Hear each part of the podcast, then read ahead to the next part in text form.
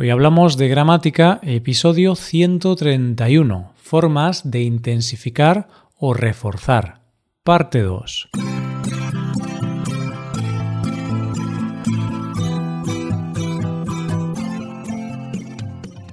Bienvenidos a Hoy Hablamos de Gramática, el podcast para aprender gramática del español cada semana. Ya lo sabes, publicamos nuestro podcast cada miércoles. Recuerda que en nuestra web puedes ver una hoja de trabajo con la transcripción de este audio y con ejercicios con soluciones para practicar lo que vamos a ver hoy. Estas ventajas están disponibles para los suscriptores premium. Hazte suscriptor premium en hoyhablamos.com. Hola, ¿qué tal querido oyente? Espero que estés genial. ¿Preparado para un nuevo episodio donde estudiaremos algún aspecto de la lengua española? Recuerdas que la semana pasada hablamos de estructuras o palabras que nos ayudan a marcar la importancia de algo. Pues en el episodio de hoy vamos a ver otras formas de intensificar o reforzar nuestro discurso, cosas que nos sirven para recalcar la importancia o el grado de algo. Vamos a estudiarlo.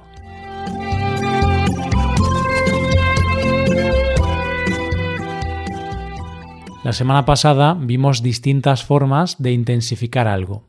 Vamos a recordarlo brevemente.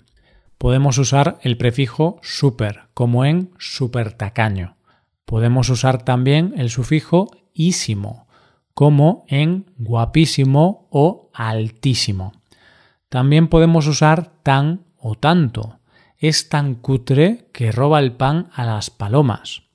Yo trabajo tanto que me duele todo el cuerpo. También podemos usar la palabra incluso. Nos alojamos en un hotel malísimo. Incluso teníamos que hacer nuestras necesidades en un cubo porque no había baño. Otra opción es repetir palabras. Mi vecino es ruidoso, ruidoso. Siempre está haciendo ruido. Y, por último, vimos que podemos usar estructuras como te juro que, te prometo que, te garantizo que, o estructuras con ni, como ni de broma, ni idea o ni lo intentes. Te juro que como vuelvas a portarte mal, duermes en el garaje.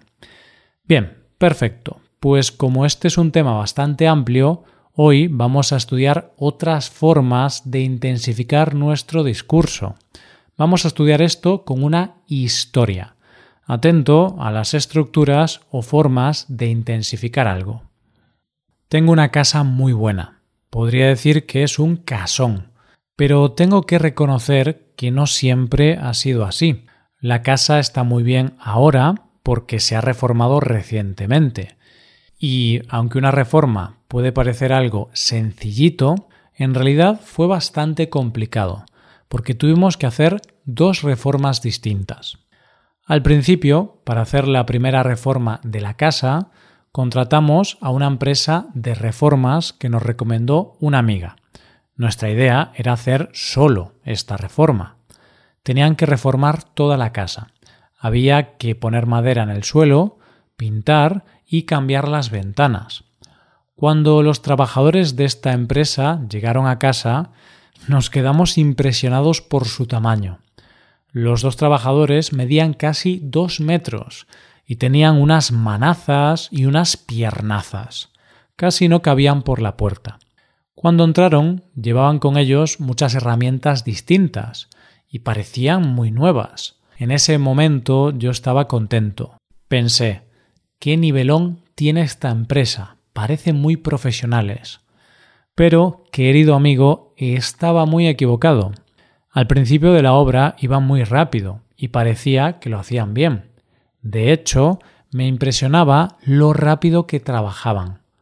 Como pensé que eran profesionales, no supervisé la obra en ningún momento. Me fié de ellos. Después de una semana me informaron de que ya habían acabado.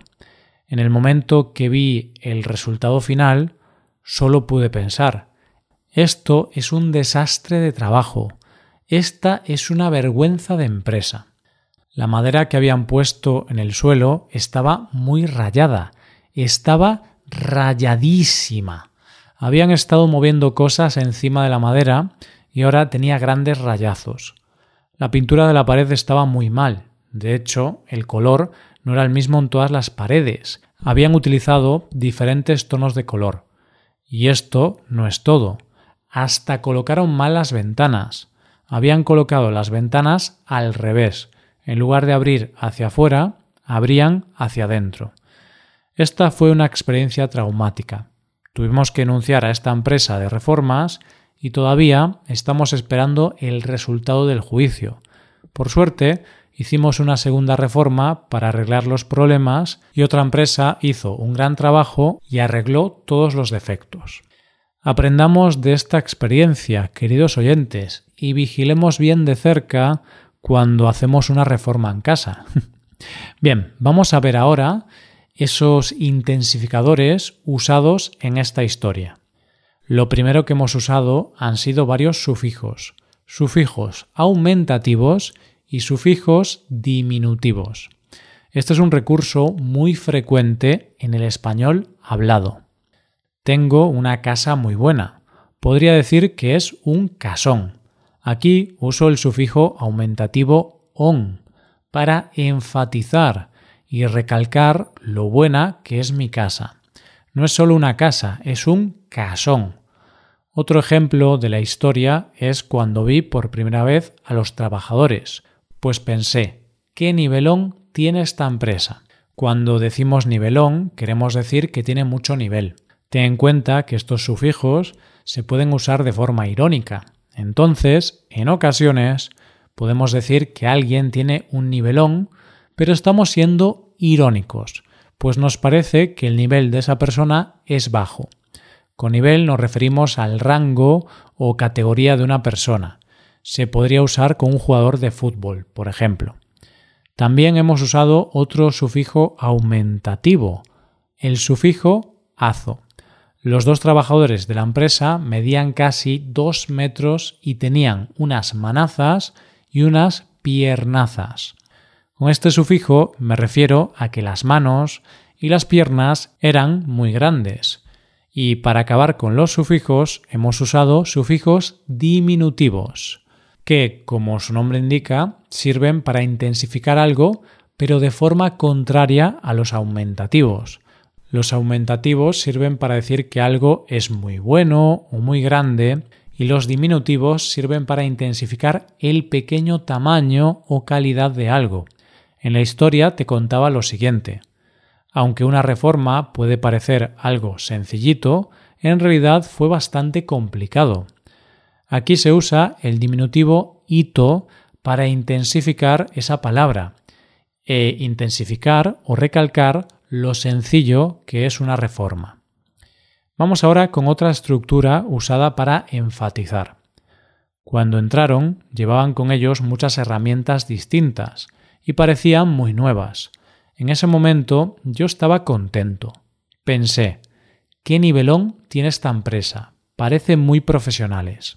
Esta es la misma frase que antes, pero en lugar de fijarnos en la palabra nivelón, vamos a fijarnos en toda la estructura. ¿Qué nivelón tiene esta empresa? En este ejemplo usamos el pronombre exclamativo o interrogativo que más un sustantivo. Esta estructura nos sirve para enfatizar nuestro discurso. ¿Qué más sustantivo o adjetivo? Por ejemplo, si ves a tu primo pequeño después de unos meses y ves que ha crecido mucho, puedes decirle ¡Qué alto estás! Es muy similar a decir estás muy alto, pero es una forma más enfática de decirlo. De igual manera, si tu amigo Roberto es muy tacaño, tan tacaño que nunca paga él su cuenta en el bar porque siempre dice que no tiene dinero, puedes decirle ¡Qué tacaño eres, Roberto! Al principio de la obra, los trabajadores iban muy rápido y parecía que lo hacían bien. De hecho, me impresionaba lo rápido que trabajaban. Veamos otra estructura más.